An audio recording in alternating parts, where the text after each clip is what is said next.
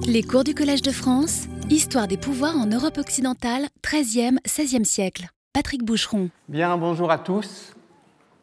Heureux de vous retrouver. Si vous fermez les yeux et si je vous dis euh, Moyen Âge ou conquête de l'Ouest ou encore chute de Rome, que voyez-vous? Sans doute euh, quelque chose du passé, en tant que le passé se définit aussi par l'image que l'on se fait de lui.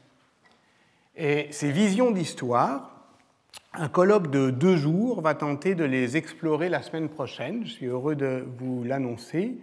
Euh, donc les vendredis 2 et samedi 3 février, sous le titre Vision d'histoire, les écritures visuelles du temps. Et si je me permets de vous le signaler, c'est parce qu'il est organisé par euh, Adrien Genoudet, qui travaille avec moi dans le cadre euh, de cette chaire, en collaboration avec Laurent Cuvelier et Clément Weiss. Vous en trouverez le programme sur le site du Collège de France. Il débutera donc le samedi 3 février au matin. En fait, il aura déjà commencé la veille par euh, une projection au reflet euh, Médicis avant de se poursuivre le lendemain, le 4 février, à la Bibliothèque nationale de France. Mais si je le dis ici, c'est également parce que ces écritures visuelles du temps ne sont pas sans rapport avec ce programme que nous nous sommes donné cette année de manière un peu aventureuse sur les fictions politiques, et vous vous souvenez peut-être que le verbe clé pour les saisir dans Le Prince de Machiavel, c'était vedere, et que d'une certaine manière, euh, la vérité euh, en politique, la vérité effective de la chose sur laquelle euh, j'achevais le cours la semaine dernière, elle est consonante avec la vérité en peinture. Bon, la semaine dernière, j'ai fait ce que j'ai pu pour accompagner un peu dignement euh, l'événement en cours, je veux dire l'investiture de Donald Trump comme 45e président des États-Unis d'Amérique. Je l'ai fait euh, en lui prodiguant depuis la modeste place que j'occupe, mais en votre nom à tous, tous nos encouragements. Et euh, la première séance, donc, vous vous en souvenez peut-être, elle avait, quant à elle, tenté de définir la fiction politique comme une forme narrative de théorie de la politique, en n'excluant pas justement la possibilité que la fiction, en tant que c'est une expérience de pensée, vous vous en souvenez peut-être, qui rend visible l'invisibilité du visible pour le mettre à l'épreuve du réel, en tant que cette fiction donc puisse anticiper une politique à venir en produisant des effets de vérité. Voilà, je rappelle euh, une fois encore, une dernière fois peut-être, l'objectif euh, général. De ce point de vue, la cérémonie d'investiture du vendredi 20 janvier 2017 ne nous a pas déçus. Euh, il ne s'agissait pas, euh, a déclaré le président Trump, de transférer le pouvoir d'une administration à l'autre, mais de prendre le pouvoir de Washington pour le rendre à vous, le peuple américain. Le discours écrit, repris par les tweets officiels, prévoyait la formule suivante And giving it back to you, the American people. Or, les internautes cultivés, je veux dire ceux qui connaissent bien la série Batman, ont tout de suite remarqué que Donald Trump avait s'était écarté du texte pour prononcer la formule suivante and giving, and giving it back to you, the people. Non pas the American people, mais the people. Soit, très exactement, et à l'intonation près, le texte de la harangue que le méchant de Batman, Bane, proclame après avoir mis Gotham City à feu et à sang dans l'ascension du Chevalier Noir 2008. Et voilà, très exactement, un effet de vérité. Le pouvoir, tel qu'il s'exerce ou se proclame, se conformerait à une fiction qui lui aurait, par avance, donné sa forme grotesque rendant du coup impossible toute possibilité de démasquer l'imposture, puisque nous sommes devant un visage qui imite son propre masque et qui le fait de manière notoirement ridicule. Sur ce point encore, c'en est presque troublant, la lecture de Michel Foucault est cruciale, puisque dans la première leçon de son cours, donnée en 1974 et publiée plus tard sous le titre Les anormaux, il définit la force paradoxale de ce qu'il appelle, je cite, le rouage du grotesque dans la mécanique du pouvoir, qui travaille à le disqualifier de façon manifeste, explicite, volontaire et qui le fonde sur, je cite encore, cette disqualification quasi théâtrale. Et nous reviendrons effectivement à la toute fin peut-être sur cette question de la disqualification quasi théâtrale. Je cite Michel Foucault. La terreur ubuesque, la souveraineté grotesque, ou en d'autres termes plus austères, la maximalisation des effets de pouvoir à partir de la disqualification de celui qui les produit, la maximalisation des effets de pouvoir à partir de la disqualification de celui qui les. Ceci, je crois, n'est pas un accident dans l'histoire du pouvoir, ce n'est pas un raté de la mécanique. C'est vertigineux, sans doute, mais c'est de ce vertige proprement fictionnel que je cherche à m'approcher en compagnie du Bureau, sans doute, de Néron, bientôt. Foucault euh, indiquait à juste titre que l'histoire de l'Empire romain fournissait d'éclatants exemples de Néron à Héliogabal de ce rouage du pouvoir grotesque et de la souveraineté infâme, et jusqu'à mes méchants petits seigneurs italiens devenus Beffator et de la Novellistica, que je vous présentais il y a 15 jours, que je tente péniblement de rejoindre, mais il faut évidemment symétriquement, pour dévisager le tyran, envisager du même regard, que son visage puisse être souriant, comme celui euh, de Can Grande de la Scala, le héros euh, cavalier de Vérone, entaillé euh, d'un bon sourire. Car cette histoire des fictions politiques nous porte au seuil de la question des effets du vrai. Voilà pourquoi j'ai tenté la semaine dernière de poser, je rassemble encore une sorte de résumé, de reprise, avec Quentin Skinner notamment, la question du, rapport de l'historien à la vérité en tant qu'il travaille sur des croyances que les hommes du passé croyaient vraies. Or, il le fait aujourd'hui dans un contexte qu'on appelle de post-vérité, et c'est à débrouiller cette question confuse de la symétrie, la vérité avant-après, que j'ai consacré la première partie de la deuxième séance la semaine dernière. Il s'agissait donc de distinguer, par contraste, le mensonge comme contre-vérité du bullshit comme indifférence à la question de la vérité. De ce point de vue, l'actualité, si, si elle nous désole, ne nous dessert pas, hein, une fois de plus. Vous avez peut-être remarqué que la cérémonie d'investiture de Donald Trump avait été suivie d'un point presse au cours duquel l'un des nouveaux porte-parole de la Maison-Blanche avait avancé des chiffres proprement extravagants et manifestement mensongers sur l'affluence populaire à Washington à l'occasion de cette cérémonie et lors d'une très fameuse émission de télé Meet the Press chez NBC, le présentateur Chuck Todd avait pressé euh, de questions la nouvelle conseillère du président Trump, Kellyanne Conway, et celle-ci a euh, répondu Ne surdramatisez pas, Chuck. Euh, notre porte-parole n'a pas dit des choses fausses, mais des faits alternatifs. Alternative facts.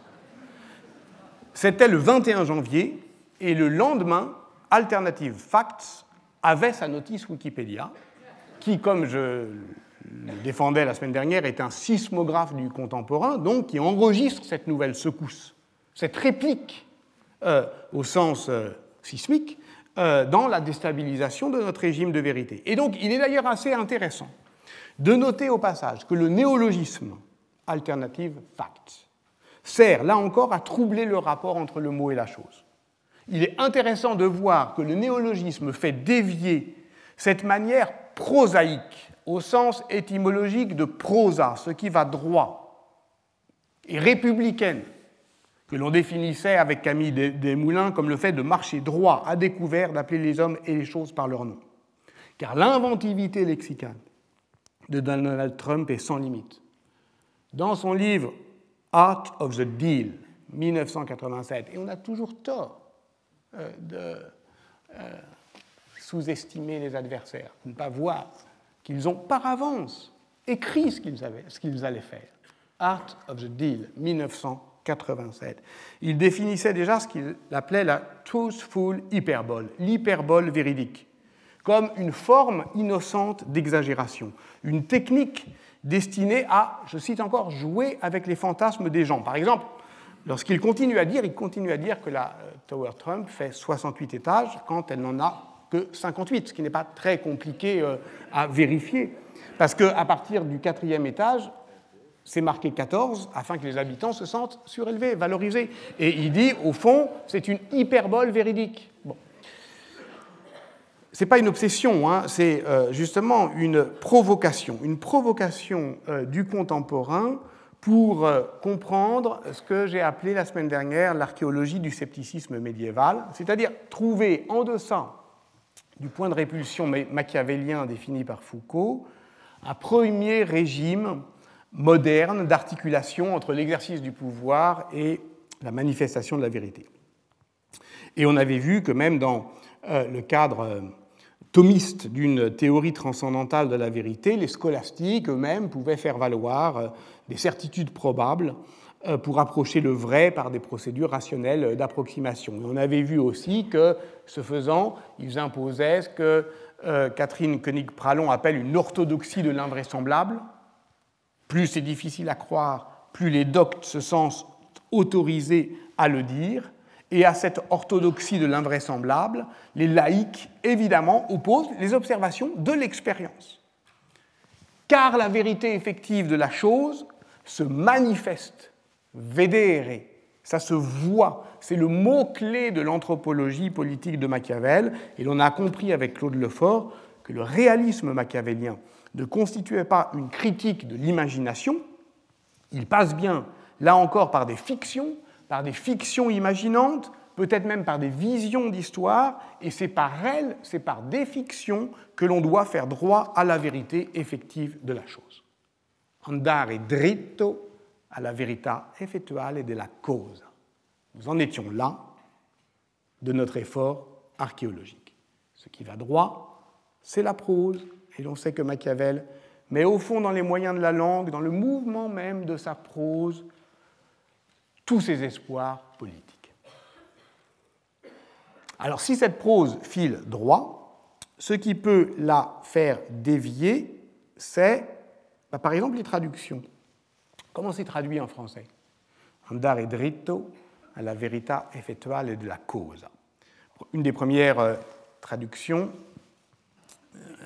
Jacques Gory, 1571, 1571, est assez fidèle, suivre la vérité effective de la chose plutôt que son imagination. Chez Nicolas Hamelot de la Houssaye, 1683, ça devient Il vaut mieux parler selon la vérité de la chose que selon ce que le vulgaire s'en imagine. Et chez Jean-Vincent Périès, 1823, on retrouve plus sobrement de vaines spéculations.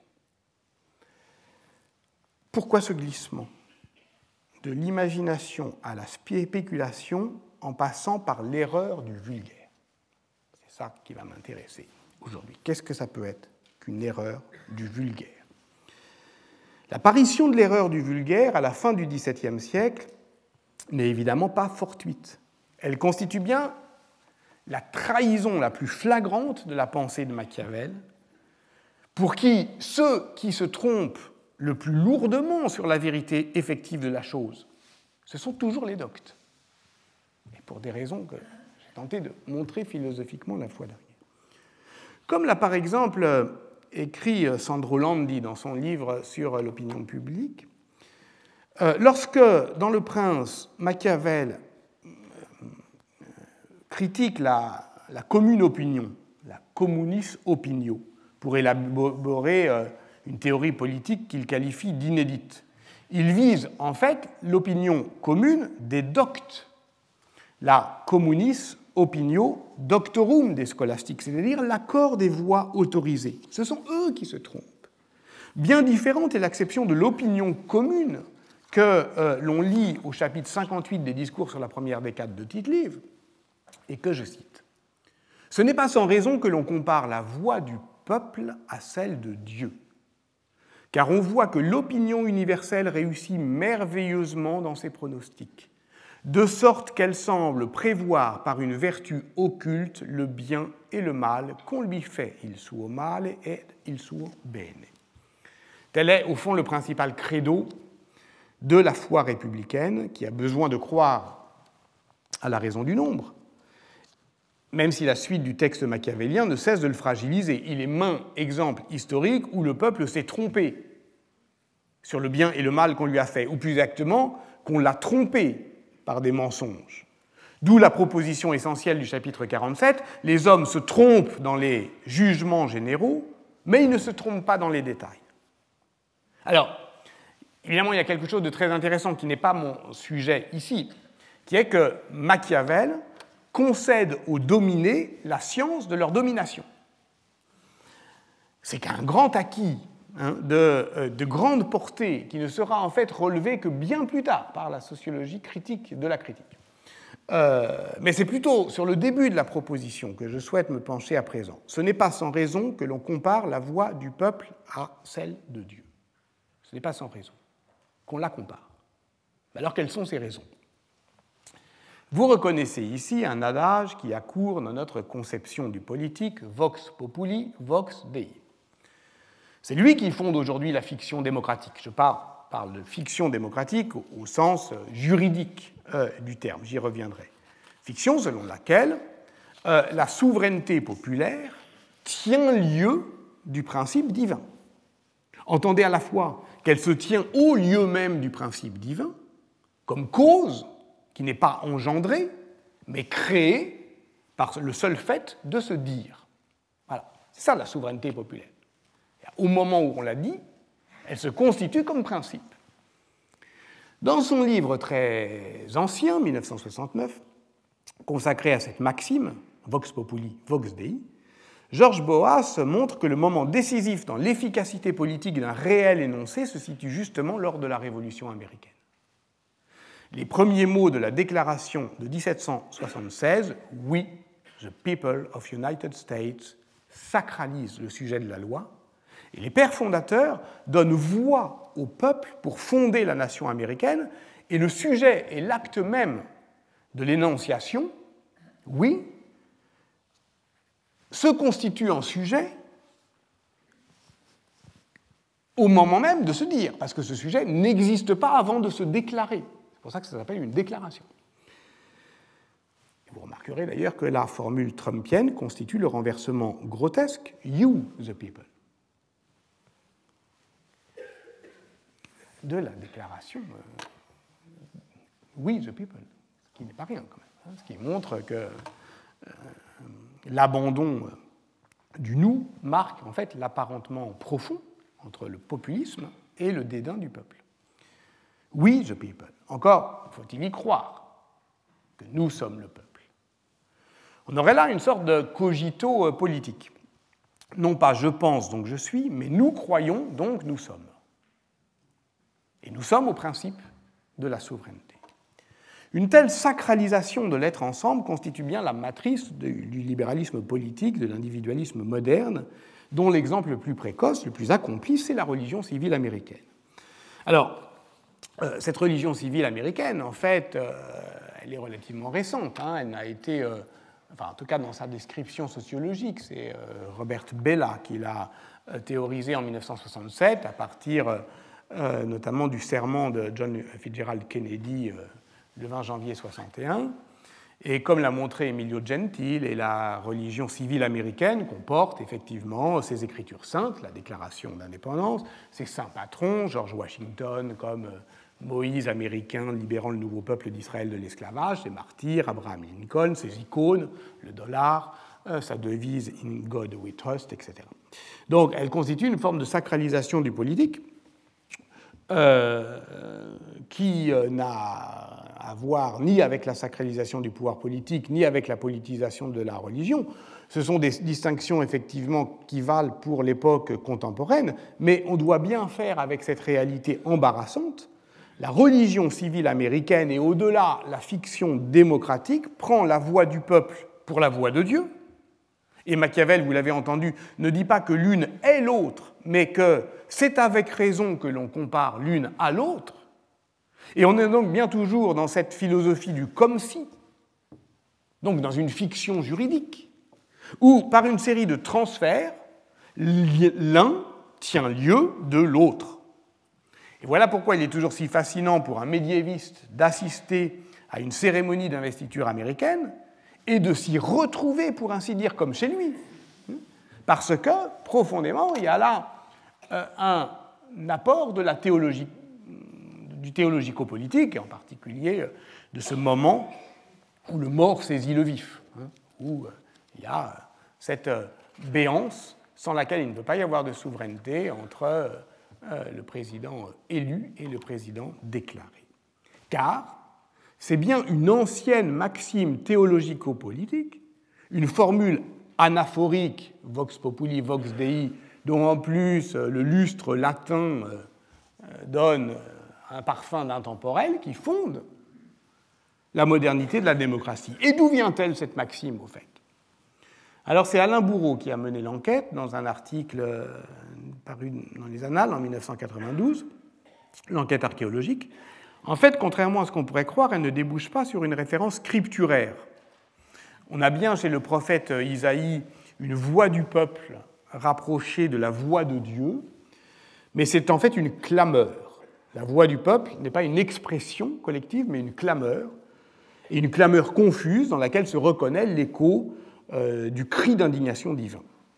Rien de plus. Et voilà pourquoi la première attestation euh, de l'adage latin, vox populi vox dei, c'est dans une lettre d'Alcuin à Charlemagne, en 798, qui dit ceci Selon les lois divines, le peuple doit être conduit et non suivi. Et en matière de témoignage, des personnes honorables sont à préférer. Ça veut dire qu'une voix n'en vaut pas une autre, d'accord? Sur la scène judiciaire. Et il ne faut pas écouter ceux qui disent vox populi, vox dei, car l'agitation bruyante du vulgaire est toujours proche de la folie. Donc on retrouve l'agitation bruyante, on retrouve la foule confuse, et la première fois qu'on entend ce qui n'est pas une référence scripturaire, donc ce qui est proverbial, on va dire, c'est pour le dénoncer. Il ne faut pas entendre ce qu'ils disent. ça veut bien dire que certains commencent à le dire, ou le disent depuis longtemps. Mais évidemment, pour euh, euh, un Alcuin, poète et théologien, garant sourcilleux de la culture euh, légitime, cette circulation proverbiale la rend proprement incontrôlable. En fait, bon, c'est quand même un fin, euh, c'est assez ténu, hein, la, tradition de cet adage. Il y en a huit occurrences entre 798 et 1200, le plus souvent effectivement pour le dénoncer, et presque toujours dans un contexte anglais. Euh, Alain Bourreau a suivi par exemple ce filon jusqu'à la déposition du roi Édouard II en 1327, victime d'une conjuration euh, organisée par son épouse Isabelle, par euh, son l'amant de celle-ci, Roger Mortimer, les barons et le clergé, et c'est l'archevêque de Canterbury, Walter Reynolds, qui justifie cette déposition dans un sermon prononcé le 15 janvier 1327, prétextant de l'assentiment populaire, mais on voit bien qu'à ce moment-là, l'usage du proverbe vox populi vox dei est, tactique. Bon, voilà. Enfin, comme il y a quand même beaucoup de dépositions euh, euh, de souverains euh, anglais, Richard II en 1399, puis au XVe siècle, Henri VI à deux reprises, Édouard IV, Richard III, Henri VII, eh bien l'adage circule, passe dans le camp protestataire, celui des Lollards, puis des communautés protestantes, et c'est ainsi qu'on la retrouve dans cette terre d'élection qu'est l'Amérique. Mais reste à dater euh, le moment de l'inversion du sens de la formule, le moment de la levée de la dénégation. Alain Bourreau la situe au tournant des XIe et XIIe siècles, et notamment avec le chroniqueur anglo-normand Guillaume de Malmesbury, qui rédige en 1125 à la fois des Gesta Regum Anglorum et des Gesta Pontificum Anglorum, c'est-à-dire les actions des rois d'Angleterre d'une part et des actions des évêques d'Angleterre d'autre part, comme si son œuvre était bien partagée par la coupure grégorienne. Or, l'adage Vox Populi, Vox Dei vaut positivement pour justifier les élections épiscopales. L'histoire royale, quant à elle, recueille la notion de patrie c'est ça qui la fonde, pas la voix de Dieu.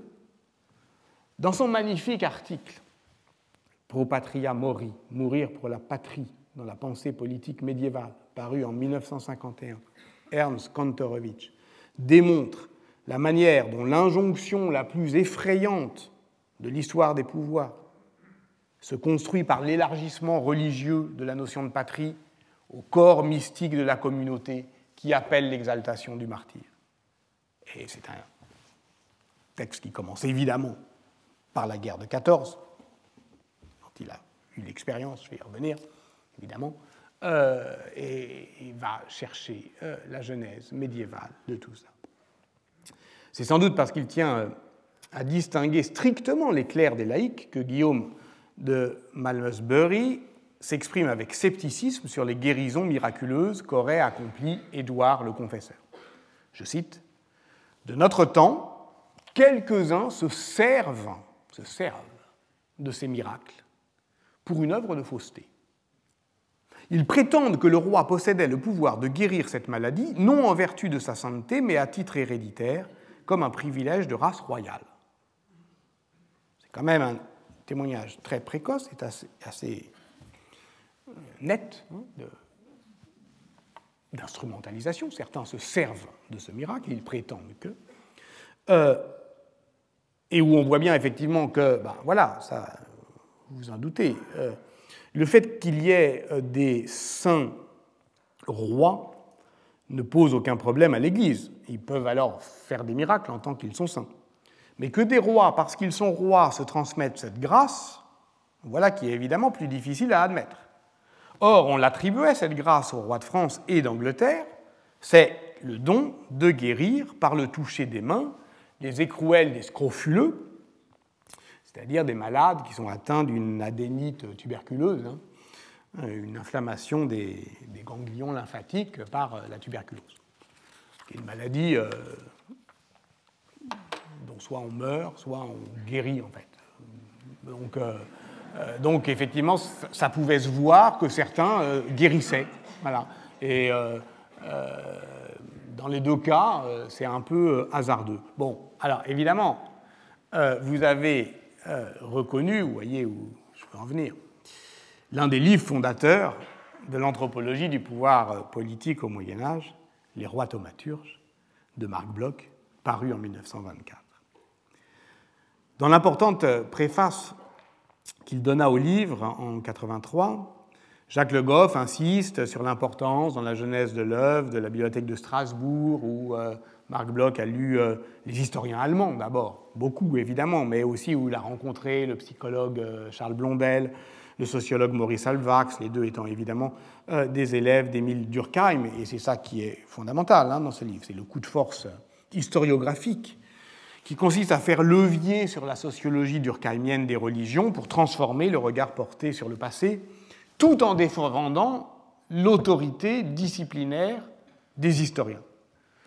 C'est d'ailleurs euh, comme ça que s'explique l'histoire de la réception du livre, qui a été récemment euh, évoquée par Thomas Hirsch dans un livre euh, intitulé Le temps des sociétés. On voit bien que là, 1924, les temps thaumaturges, Marc Bloch, tout le monde autour, oui, euh, je, l'ai dit, euh, Blondel, Alvax, euh, Lévy-Leblon, Lucien Lévy-Brûle, Lucien Lévy-Brûle qui évidemment y voit un encouragement à étudier ce qu'il appelle la mentalité primitive. Enfin, tout ça est vraiment un carrefour des sciences sociales. Et au fond, il n'y a que certains médiévistes un peu bornés pour faire la fine bouche dans le dossier de réception, qui est quand même globalement enthousiaste, c'est le cas de Robert Faftier, je le lis parce que c'est assez amusant, dans le Moyen Âge, qui proteste du fait que Marc Bloch sort du cadre des études auxquelles est consacrée cette revue et même des études historiques.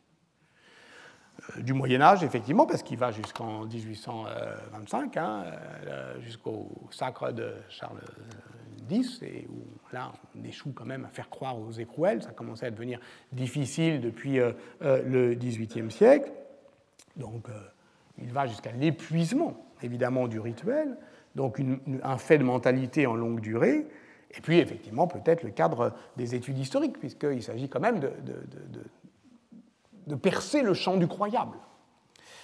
Ce à quoi d'ailleurs Marc Bloch répond l'année suivante dans la même revue, euh, je, cite parce que c'est assez drôle, euh, si son recenseur sait avec précision où s'arrête le Moyen Âge et les études historiques, je connais moins bien ses limites. Et en ce qui concerne au moins l'histoire, je ne placerai sans doute pas la borne frontière, si j'osais en fixer l'emplacement, sur la même ligne que lui. Évidemment, euh, cette question de la borne, des frontières, on va y revenir de manière... D'ailleurs, plus dramatique que la question des, des, frontières disciplinaires. C'est proprement, je le répète, hein, l'expérience de la guerre. Parce que ce livre est effectivement pour Marc Bloch un dépassement de l'empirisme méthodologique, ce qu'on a appelé à tort le positivisme, euh, comme l'a montré Otto Gerhard Huxley, la sociologie durkheimienne lui inspire en fait l'usage euh, du comparatisme pour échapper justement à l'enchaînement euh, des causes linéaires. on ne doit jamais oublier le sous-titre de ce livre, hein, Essai d'histoire comparée. Il s'agit d'un comparatisme comparatisme de proximité entre la France et l'Angleterre, celui qui a toujours intéressé euh, Marc Bloch en fait. L'Angleterre l'intéresse énormément et il utilise la science euh, allemande pour comprendre euh, la comparaison franco-anglaise et, ce qui est d'ailleurs incompris. Hein, son, programme d'histoire comparée ne, rencontre guère d'adeptes.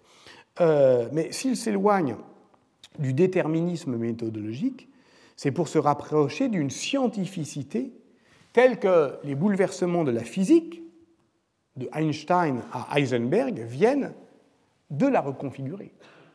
C'est-à-dire que, et ça c'est les travaux de Enrico Castelli euh, Gattinara, qui, en fait, qui a montré pourquoi Marc Bloch et Lucien Fèvre euh, sont des grands historiens. Parce qu'ils ont plus précocement et plus intensément que leurs contemporains compris les implications du trouble épistémologique qu'engendrait la révolution de la relativité sur les théories robustes de l'objectivisme.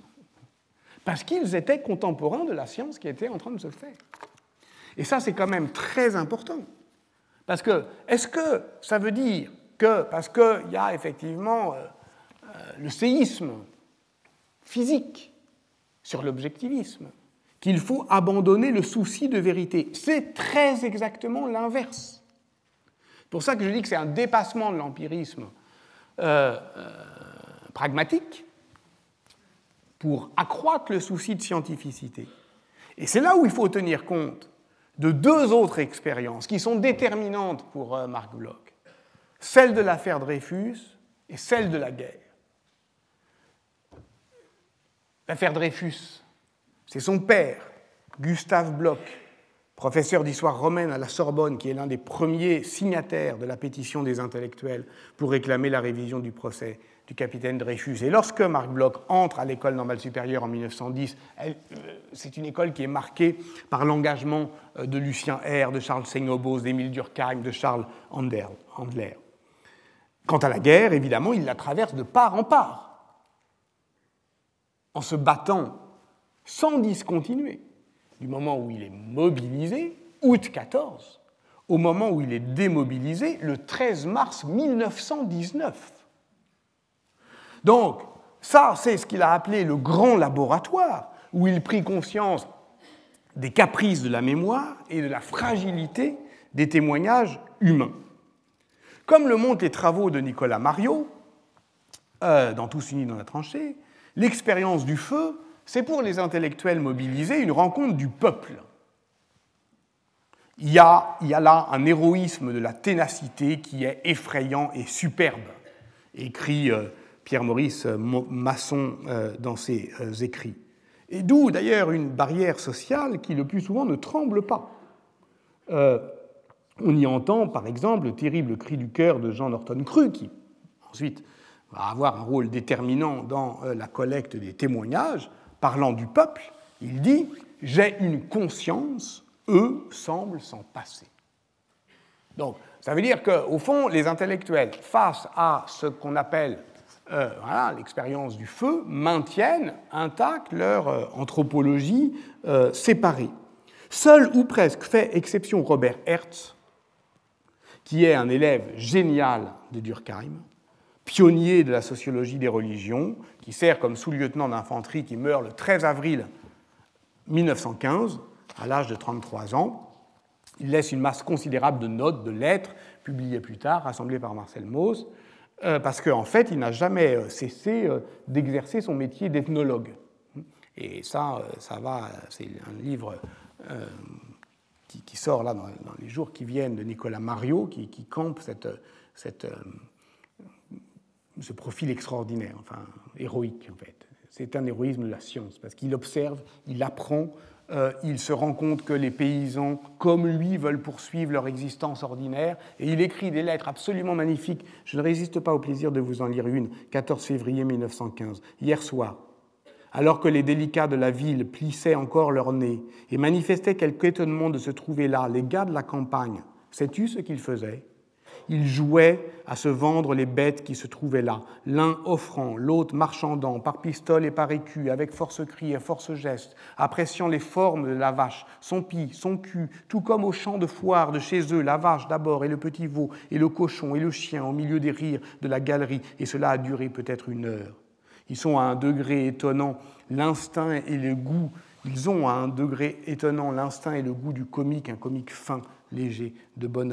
C'est très proche de la lettre de Machiavel à Francesco Vettori euh, lorsqu'il est en exil. Et justement, de cet exil, il fait quelque chose. Il tente de comprendre, de voir ce que c'est qu'une anthropologie du pouvoir sur le vif. Et euh, ils sont très rares, les intellectuels, à avoir compris qu'il y avait là ce que, justement, Marc Bloch appelle un grand laboratoire. Et on ne peut pas comprendre euh, que finalement, ben voilà, c'est aussi ça qui va faire tourner les sciences sociales. Cette expérience-là. Marc Bloch aussi cherche, observe, cherche à comprendre. Euh, mais lui, il est, c'est un rationaliste. C'est un voltairien. Euh, il est ce qui le, le, passionne et, et, et l'effraie, c'est ce qu'il appelle les aberrations, les illusions collectives. Euh, euh, et, c'est cela qui va donner, euh, dans la revue de synthèse historique, en 1921, les réflexions d'un historien sur les fausses nouvelles de la guerre. Il observe la manière dont les rumeurs, les fables, les exagérations, les légendes s'inventent, se développent, se recoupent, se transforment, s'épuisent, se confrontent, s'assèchent. Une fausse nouvelle naît toujours de représentations collectives qui préexistent à sa naissance, écrit-il, et il trouve là effectivement un terrain nouveau euh, pour euh, l'historien. Il s'interroge à la fois sur la crédulité et le scepticisme. Il comprend que le doute est parfois aussi absurde que la foi la plus aveugle. Ainsi, au front, on voyait le même homme alternativement accepter bouche bée les récits les plus fantaisistes ou repousser avec mépris les vérités les plus solidement établies. Au fond, c'est cette conception du bobard, pour reprendre un mot euh, de l'argot de tranchée qui traduit peut-être le mieux notre bullshit d'aujourd'hui, que Marc Bloch transporte dans l'analyse euh, du rituel euh, du toucher royal mené dans les rois thaumaturges.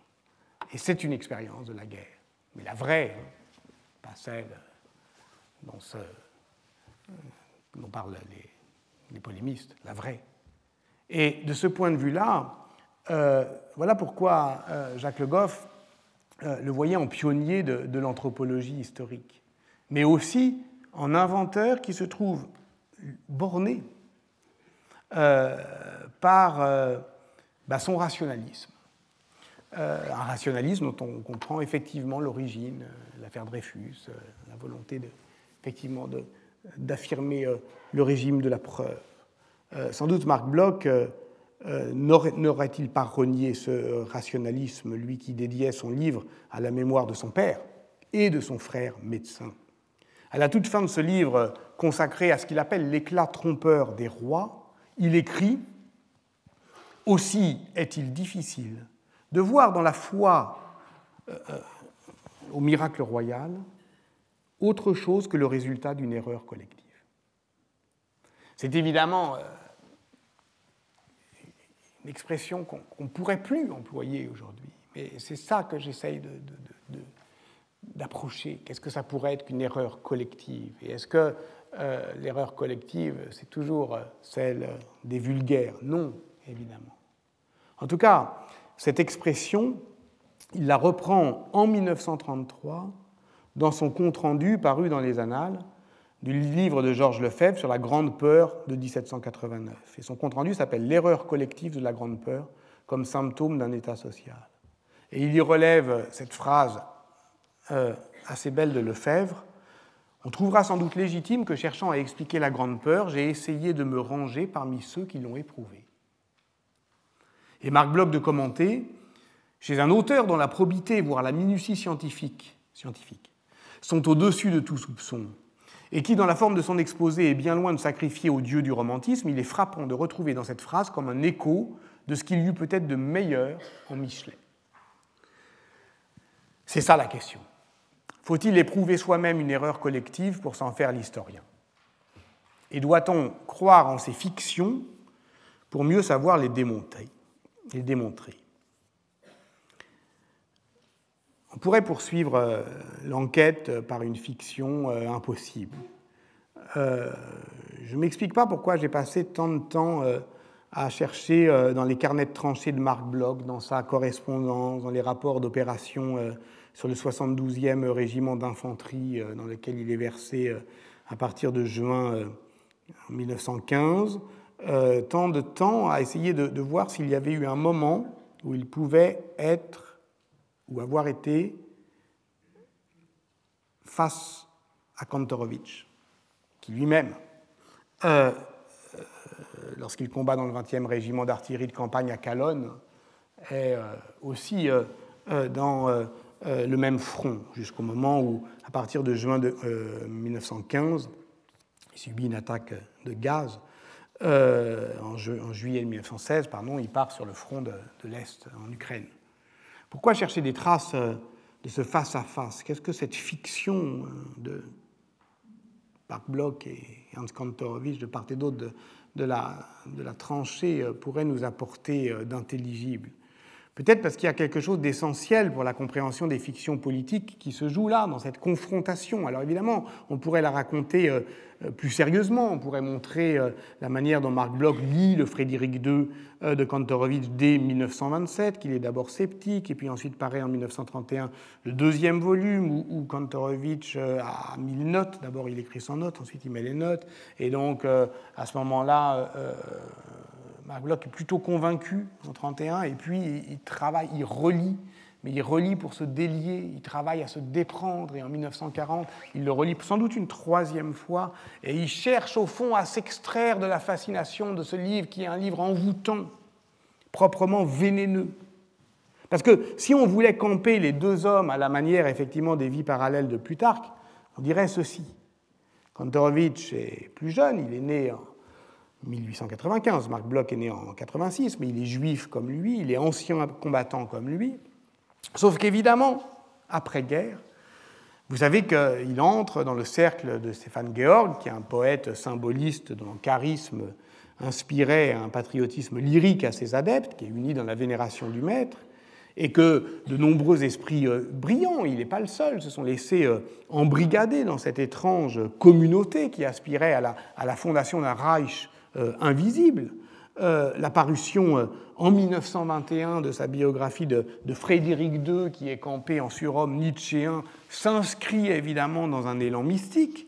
Alors, sur le plan politique, lui qui a combattu dans les corps francs, il est contre effectivement la, révolution spartakiste. Il n'est pas douteux que Kantorowicz est, selon l'expression de Karl Lewitz, ouvert au national-socialisme des voies qu'il n'a pas suivi lui-même.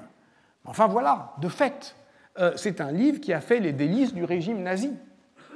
Et quand Kantorowicz euh, euh, se réfugie à l'université de Berkeley en 1938-39, lorsqu'il y défend ardemment cette autre utopie moderne qu'est l'autonomie universitaire, lorsqu'il mène cet autre combat décisif de sa vie, puisqu'il prend la tête, dix ans plus tard, de la fronde contre le serment de loyauté que le sénateur McCarthy voulait imposer aux universitaires américains suspects euh, de sympathie communiste. Lui ne l'est pas, évidemment, mais il se bat euh, pour eux. Il ne va cesser, depuis lors, d'écrire contre euh, son Frédéric II, de déconstruire la fascination qu'il a eue pour la théologie politique, et ce livre de déconstruction, ce grand livre de, écrit contre euh, lui-même euh, contre euh, l'enchantement de sa jeunesse, c'est les deux corps du roi.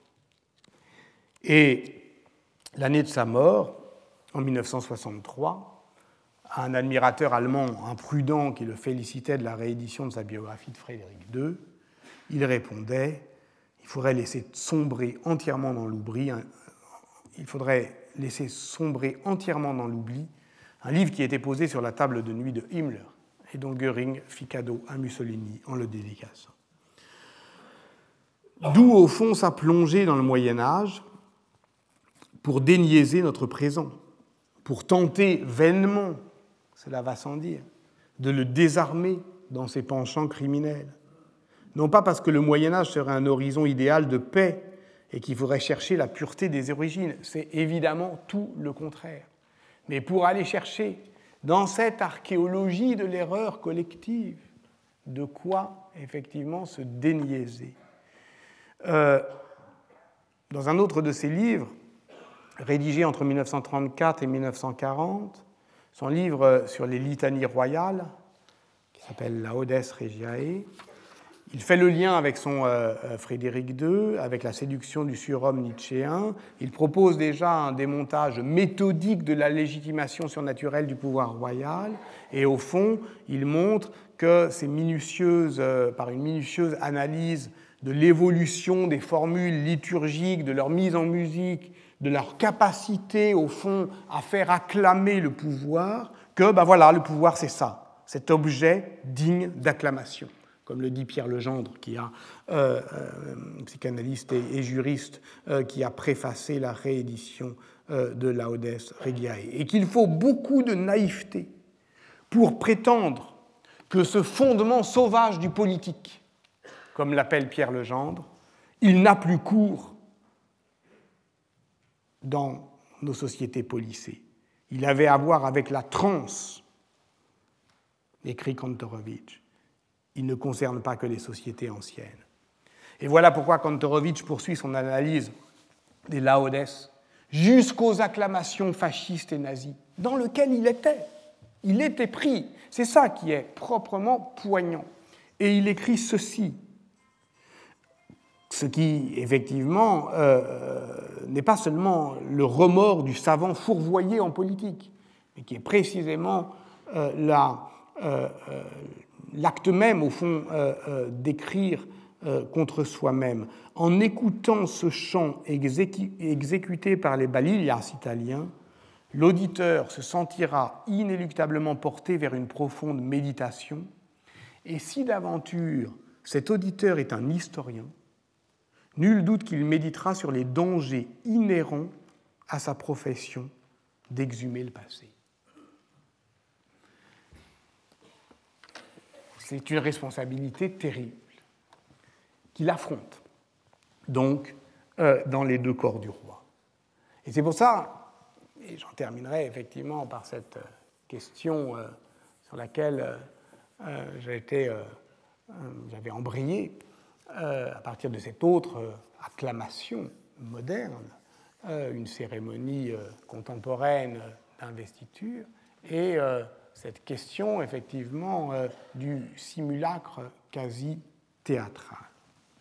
On oublie souvent que les deux corps du roi d'Ernst Kantorowicz commencent par une évocation euh, des rapports de Ploden, un juriste du règne d'Élisabeth Ier, qui le premier sans doute explicite la théologie politique de la double corporéité de la personne souveraine. Je ne vous fais pas l'injure de vous rappeler que, effectivement, les deux corps du roi décrit euh, la théologie politique euh, d'une euh, double corporéité royale où le corps mortel du roi se trouve investi par le corps immortel de la royauté qui lui survit et le transcende.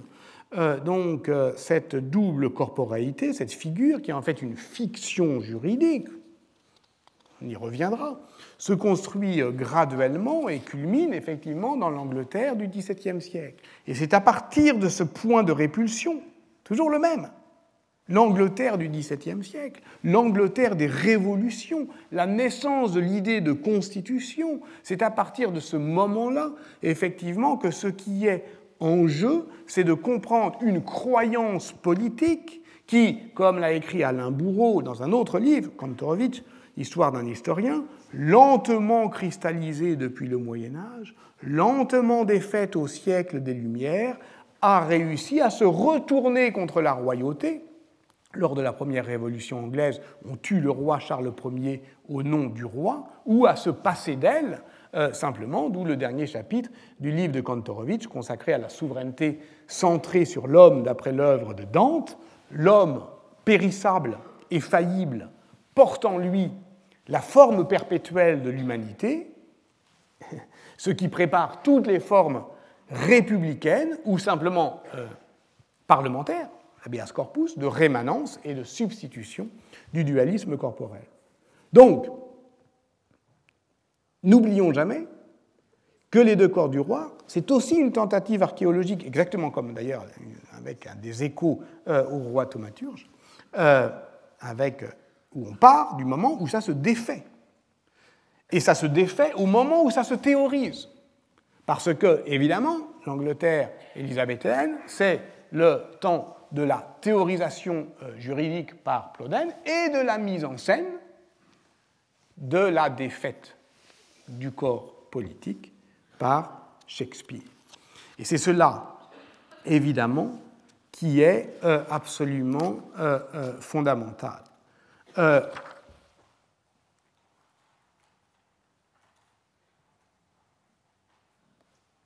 Kantorowicz consacre à ce qu'il appelle la tragédie des deux corps du roi, c'est-à-dire le Richard II, et on retrouve l'histoire des dépositions des souverains anglais, le deuxième chapitre de son livre, et notamment aux scènes affolantes du troisième acte où le roi sent se déchirer en lui sa gémelléité constitutive. Le corps mystique du royaume le quitte, il se dépouille pièce par pièce, lui qui est né euh, jumeau avec la grandeur, mais aussi avec la nature humaine, le voilà en but au murmure du premier saut venu.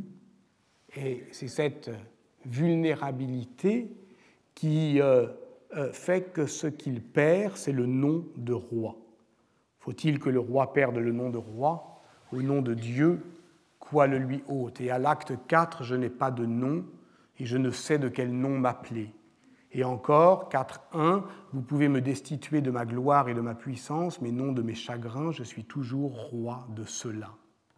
Telle est pour Ernst Kantorowicz l'expression la plus haute, la plus claire de la théologie politique. Jacques Lebrun a repris l'analyse dans son euh, livre sur le pouvoir d'abdiquer, qui est consacré à la déchéance volontaire d'un roi traître à lui-même. C'est Auguste au début de l'acte 2 du Synode de Corneille qui médite sur la grandeur euh, sans borne euh, du pouvoir souverain et qu'on cesse d'aimer sitôt qu'on en jouit, l'ambition déplaît quand elle est assouvie. Mais je vous renvoie surtout sur ce point aux, très belles pages que Myriam Revaud-Dallon consacre à ce qu'elle appelle la défaite du corps et à, je la cite encore, l'interminable épreuve de la désincorporation qui est mise en scène euh, par Shakespeare dans le Richard II. Parce qu'il en va effectivement de la notion même de représentation politique théorisée euh, dans euh, ce livre euh, paru en 2016 sous le titre Le miroir et la scène, ce que peut la représentation politique. Parce que il s'agit évidemment d'un jeu de miroir, là encore.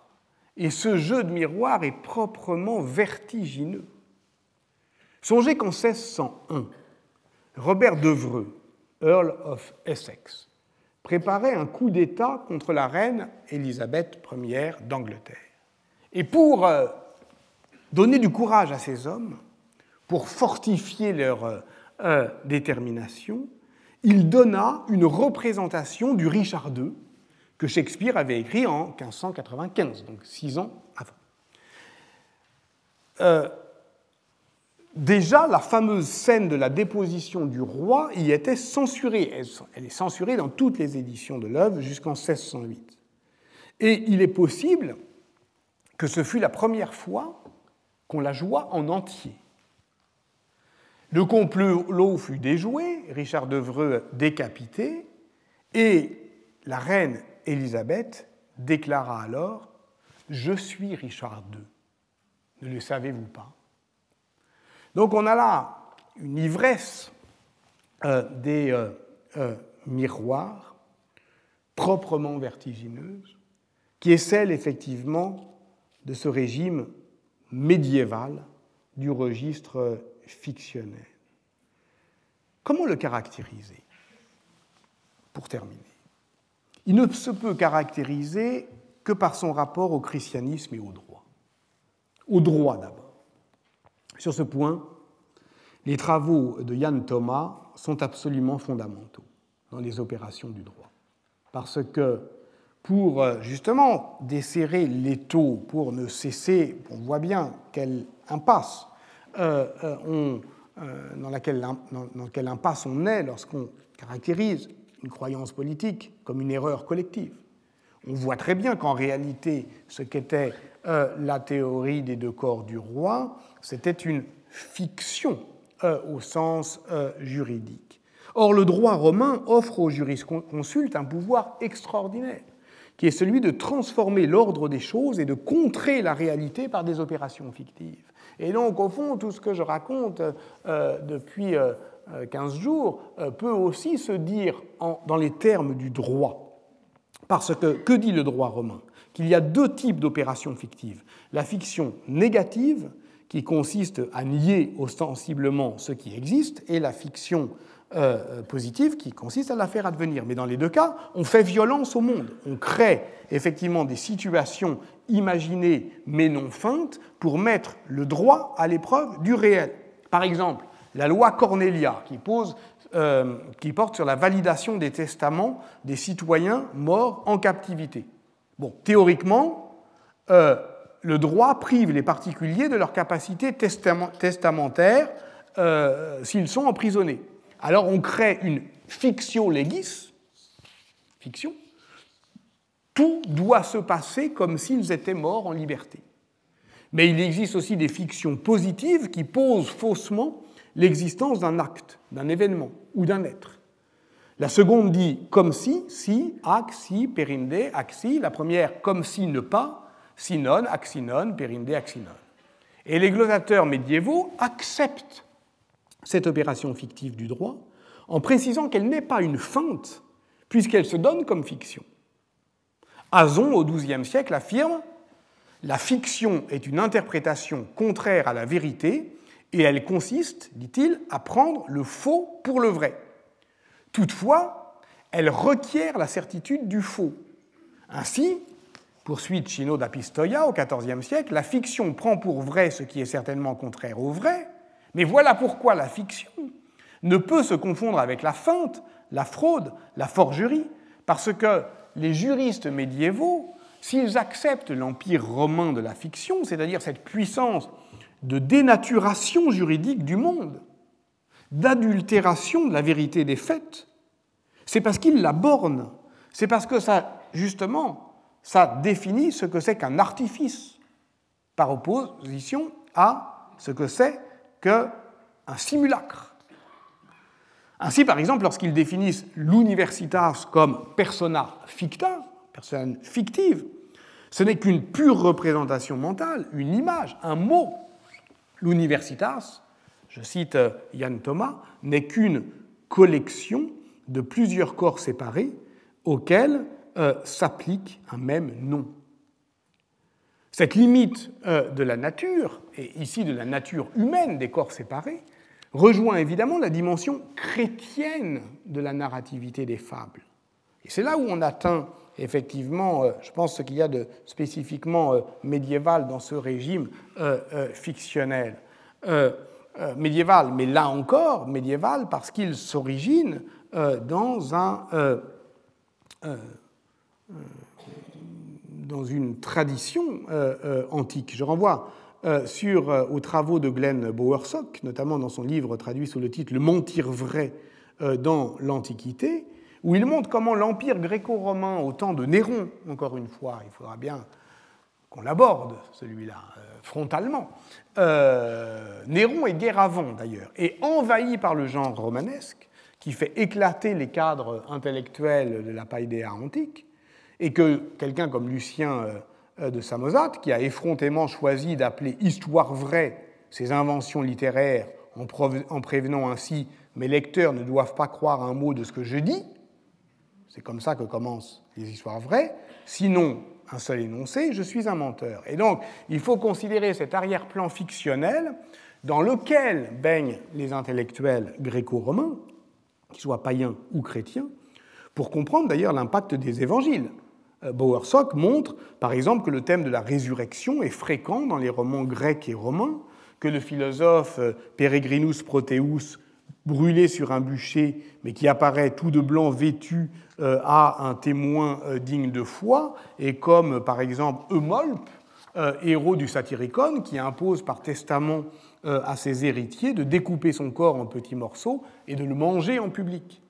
Au Ier siècle, il existe certainement un lien entre la fiction romanesque et la littérature chrétienne. Alors, vous me direz, le choix biographique euh, n'est pas une invention chrétienne. Plutarque discrimine dans le passé d'un homme ce qui est utile pour l'édification des lecteurs et ce qui ne l'est pas. Mais ce genre littéraire qu'est la biographie euh, est effectivement euh, à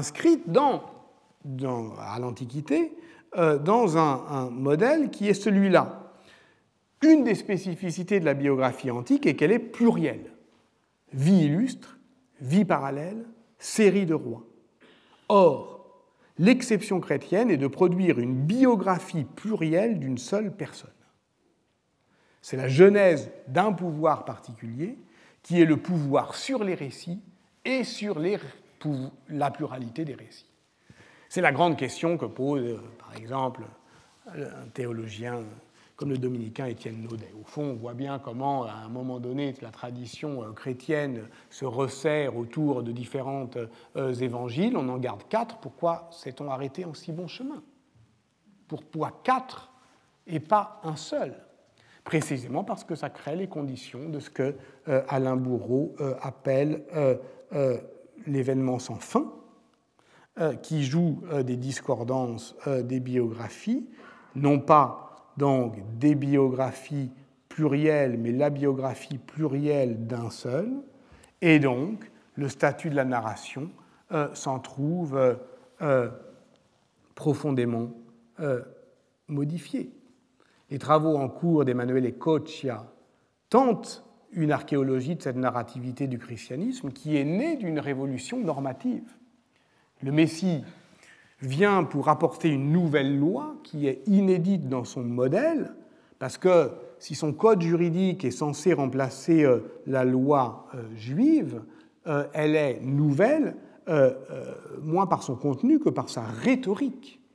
Qu'est-ce que c'est qu'une norme qui s'exprime par la narration et non par le commandement ou le précepte, et qui s'exprime justement par une narration plurielle comment penser la narrativité de la norme et comment penser la normativité lorsqu'elle dépasse la codification du droit et s'incarne dans un récit qui ne contient aucune formulation directe applicable à la sphère pratique, mais concerne la totalité d'une existence.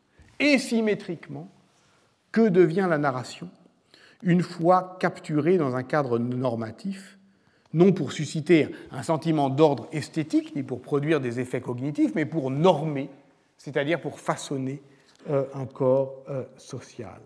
Cette question-là, cette question euh, de la narration comme puissance fictionnante pour façonner le corps social, eh bien, si vous le voulez bien, c'est la question que je tenterai d'aborder la fois prochaine. Merci beaucoup. Retrouvez tous les contenus du Collège de France sur www.colège-2-france.fr.